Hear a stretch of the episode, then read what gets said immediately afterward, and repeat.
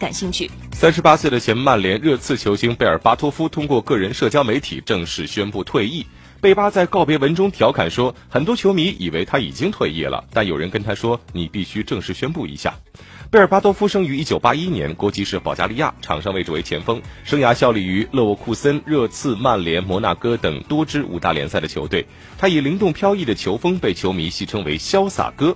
二零一八年的四月，贝尔巴托夫结束了与印度超级联赛球队喀拉拉爆破手的合约，随后一直赋闲，并且于昨天宣布了正式退役的决定。